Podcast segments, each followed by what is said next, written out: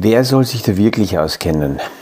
Diese äh, Frage kombiniert mit einem großen Seufzer ist von einem Zuhörer gekommen und dann ergänzt, einerseits liest man, dass der DAX, der deutsche Aktienindex, auf Rekordniveaus äh, steigt und auf der anderen Seite haben wir extrem hohe Inflation. Wie, wie, wie geht denn das? Aus dem Kaffeesatz, der Podcast von AL und E Consulting. Aktuelle Kapitalmarkt- und Wirtschaftsfragen verständlich erklärt mit Scholt Janosch.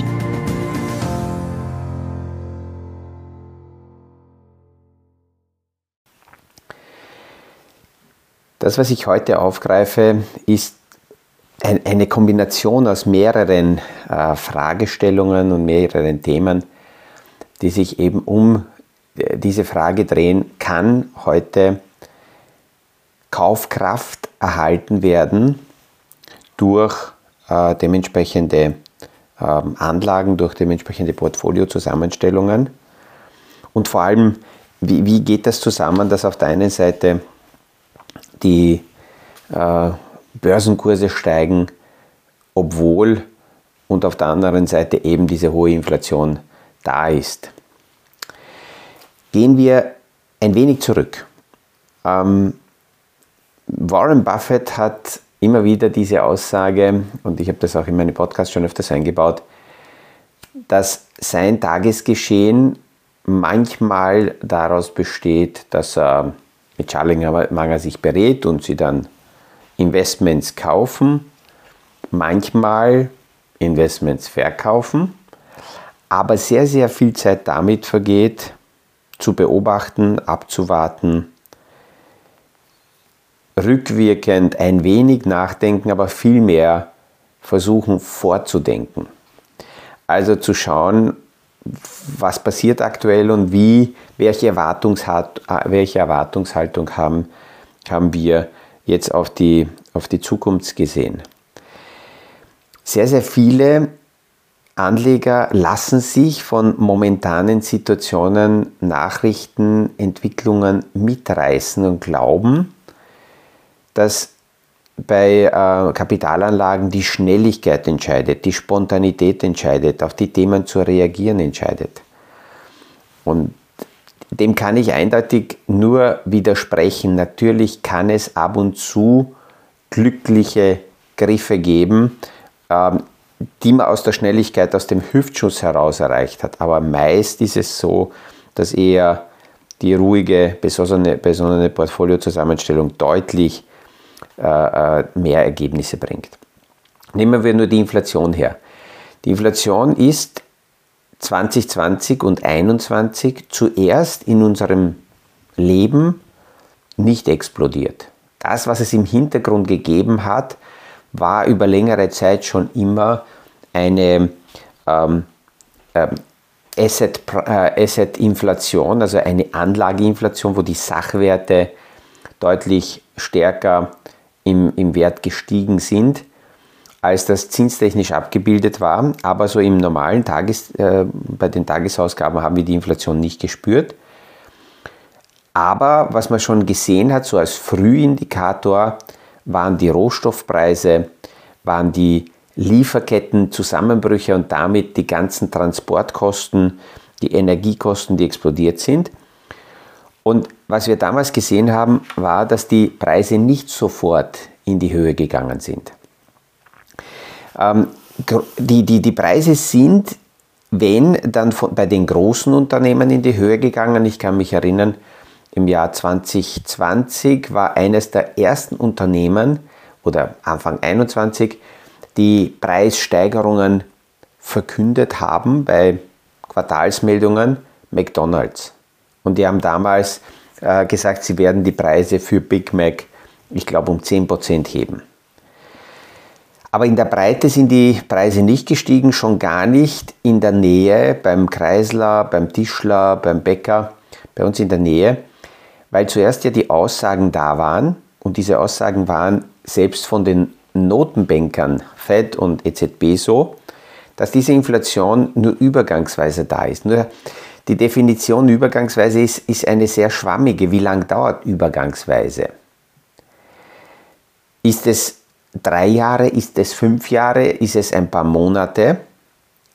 Auf jeden Fall hat man am Anfang gehofft, dass diese Inflationswelle, die eben aus diesem Schock nach dem Covid-Lockdown entstanden ist, dass diese schneller abklingt, bevor noch die Lohnrunden und Steigerungen äh, in anderen Bereichen, Preissteigerungen kommen können, weil wenn die Inflation einmal dort beginnt, die höheren Zahlen sich festzusetzen, dann gehen die nicht so schnell wieder zurück. Oder es dauert eine Zeit, bis die Wirtschaft diese höheren Preise dann von hinten wieder aufholen müsste. Das heißt, am Anfang sind die Preise nicht gestiegen. Dann kam die Diskussion, warum der Bäcker, der Tischler, der Maler seine Preise wird heben müssen, weil auch die kaufen Rohstoffe ein, auch die haben Energiethemen und wenn diese Basispreise steigen, dann müssen natürlich die Endpreise auch steigen. Am Anfang haben viele gepuffert, sie haben Lagerbestand gehabt, Bestand gehabt und haben äh, die Preise nicht sofort weitergegeben. Wobei auf der anderen Seite muss man ganz klar sagen, dass jeder Unternehmer daran interessiert ist, seine Margen zu erhöhen. Natürlich will man es nicht ausreizen, aber ein Unternehmen ist ja kein Sozial, ähm, keine Sozialorganisation, die dafür da ist, um Preise zu senken, sondern ein Unternehmen ist da, um Gewinne zu erzielen. Und wenn es Möglichkeiten gibt, Preise zu heben und das wird mitgetragen, naja, dann hebt man die Preise. Und wie dann sichtbar war, dass die Inflation doch ein bisschen länger da bleibt, haben auch die Unternehmen, die Firmen begonnen natürlich die Preise zu heben. Auf der anderen Seite haben sie aber die Kosten sehr straff gehalten und damit das passiert, was wir in den vergangenen Monaten gesehen haben, auch nach der Quartalsmeldung gesehen haben, dass die Unternehmen die Margen hochhalten können und teilweise sind die Umsätze auch gestiegen wegen der Inflation, aber auf der anderen Seite konnten sie die Preise, äh, die Kosten auch nach unten drücken und damit haben sich die Gewinne erhöht. Und an der Börse wird aus diesem Blickwinkel die Zukunft eingepreist, das haben wir schon oft besprochen. Das heißt, ein DAX ist heute auf Rekordlevel, weil einerseits Europa in den letzten Jahren eher zurückgeblieben ist, auf der anderen Seite aber, äh, wenn die Unternehmen jetzt die Preise gehoben haben, die Umsätze hoch sind, die Kosten im Griff haben und jetzt kommen die nächsten Zeichen, dass wir sehen, dass die Inflation in vielen Bereichen äh, zurückgeht. Diese berühmten Frühzeichen, Frühindikatoren, die zuerst 2020 gezeigt haben, dass die Inflation nach oben gehen wird. Und ich kann mich erinnern, damals ähm, haben einige auf Podcasts, weil ich darüber gesprochen habe, dass die Frühindikatoren zeigen, dass die Inflation nach oben gehen wird, äh, mir sogar damals geschrieben, das ist äh, mit der Angst arbeiten und dass die Inflation explodieren wird und äh, dem ist gar nicht so. Ähm, ich übernehme nur ähm, Charts und, und, und, und Grafiken und Statistiken, die ja nicht ich erstelle.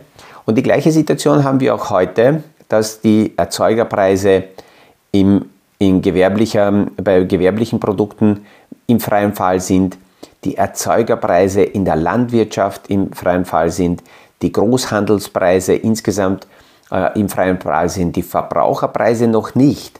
Die Verbraucherpreise kommen zeitversetzt später.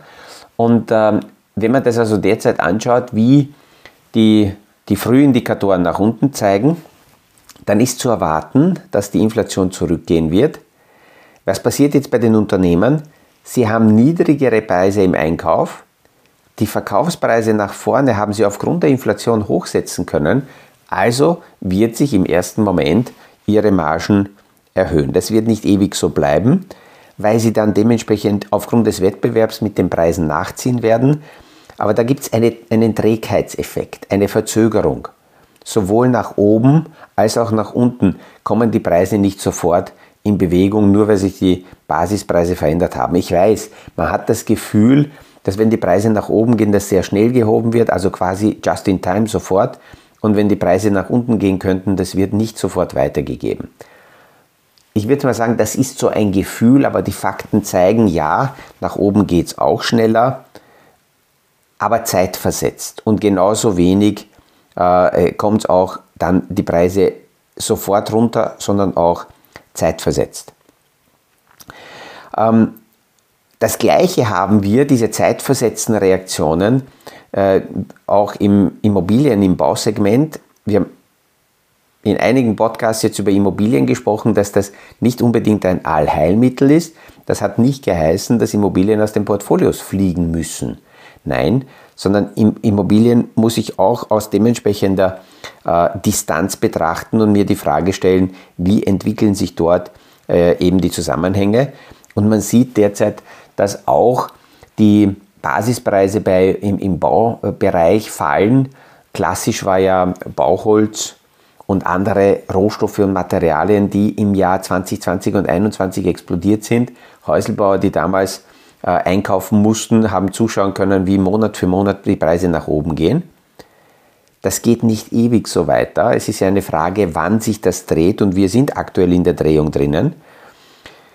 Die Zinsen sind gestiegen. Die Kreditvergabe bei den Banken ist restriktiver geworden. Jetzt sind sehr viele Projekte zusammengestellt, äh, zusammengestrichen worden. Es gibt ganz große Konzerne und Unternehmen, die in, in diesem Jahr überhaupt keine Projekte mehr ähm, ausführen.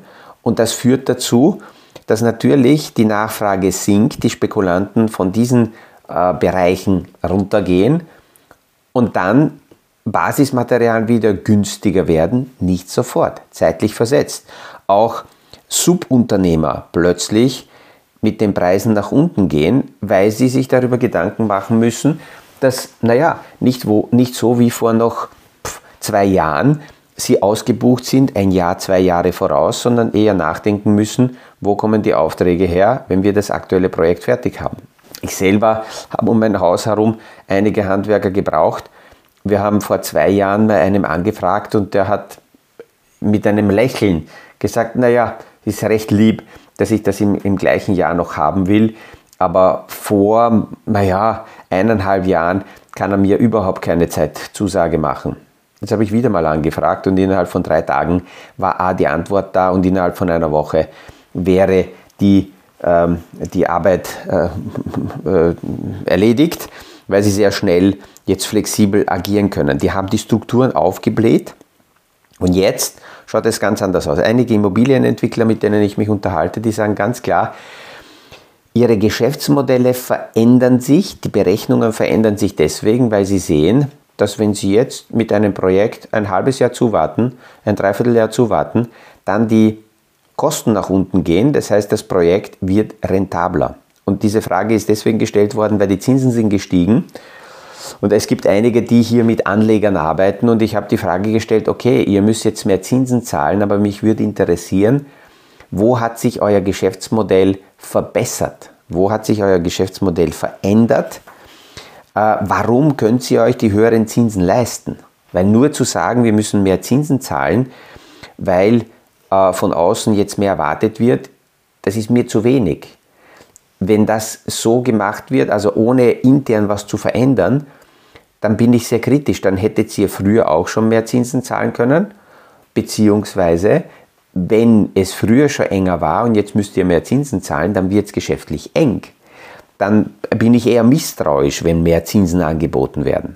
Also ich will wissen, was hat sich im Geschäftsmodell verbessert. Und die Aussage war ganz klar, unsere äh, Berechnungen, die verbessern sich, je länger wir zuwarten, weil wir sehen, dass wir zum Beispiel bei den Baukosten, bei den Ausführungskosten günstiger einkaufen können und auf der anderen Seite im Verkauf, im Exit, aber die Preise nicht so stark zurückgegangen sind.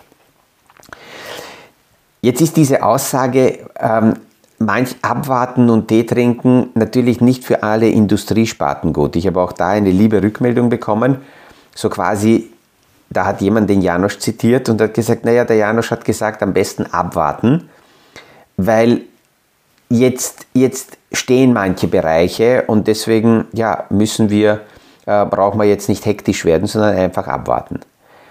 Wenn jemand geschäftlich vom Point of Sales lebt, also davon lebt, und sein Geschäftsmodell darauf aufgebaut ist, Verkäufe durchzuführen, Projekte an Land zu holen und es ist schwieriger geworden, rundherum Projekte zu bekommen, ja, dann ist nicht die Lösung Tee trinken, abwarten und sich zurücklehnen, bis dann wieder von selber alles rennt. Nein, die Lösung ist Schlagzahl erhöhen. Da muss ich doppelt so viele äh, Kontakte, doppelt so viele Gespräche, doppelt so präsent sein im Markt, wie in Phasen, äh, als, als alles bei der Tür reingeflogen ist.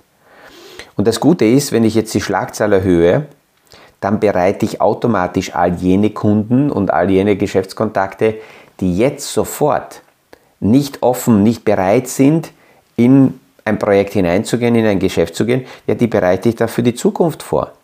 Dann habe ich sie für die Zukunft schon akquiriert, muss natürlich Standby sein, Kontakt halten, um dementsprechend dann präsent zu sein, wenn es wieder losgeht. Oder wenn in diesem Fall bei diesem Kunden etwas passiert. Übrigens, Kunden können aus meiner Sicht in so einer Phase auch sehr, sehr gut testen, ob der Dienstleister, ob der Berater, ob der Lieferant, mit dem ich zu tun habe, lebensfähig ist und langfristig präsent äh, an meiner Seite bleiben wird oder ob ich mir eher Sorgen machen muss, dass der untergeht. Warum? All jene Dienstleister, die sehr präsent sind, die jetzt sogar gefühlt viel präsenter sind als vorher, naja, da kann ich mir sicher sein, dass die auch eine schwierigere Phase überleben, weil sie durch die Aktivität, durch die Schlagzahl die Schwierigkeit wettmachen zu können.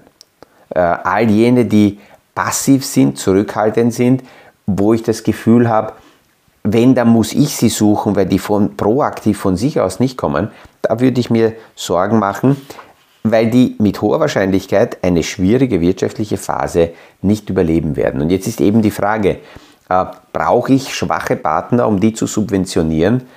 Oder äh, möchte ich Partner an meiner Seite haben, die A, mir auch helfen, weil egal welche Wirtschaftssituation da ist, das schlägt ja auf alle durch. Auch bei den Kunden kommt es an egal in welcher Industriesparte man arbeitet. Und deswegen kann man jede Situation, auch die, die wir jetzt haben, aus meiner Sicht als sehr, sehr positiv sehen. Ich muss nur anschauen, auf welche, auf welche Bereiche wirkt sich das wie aus.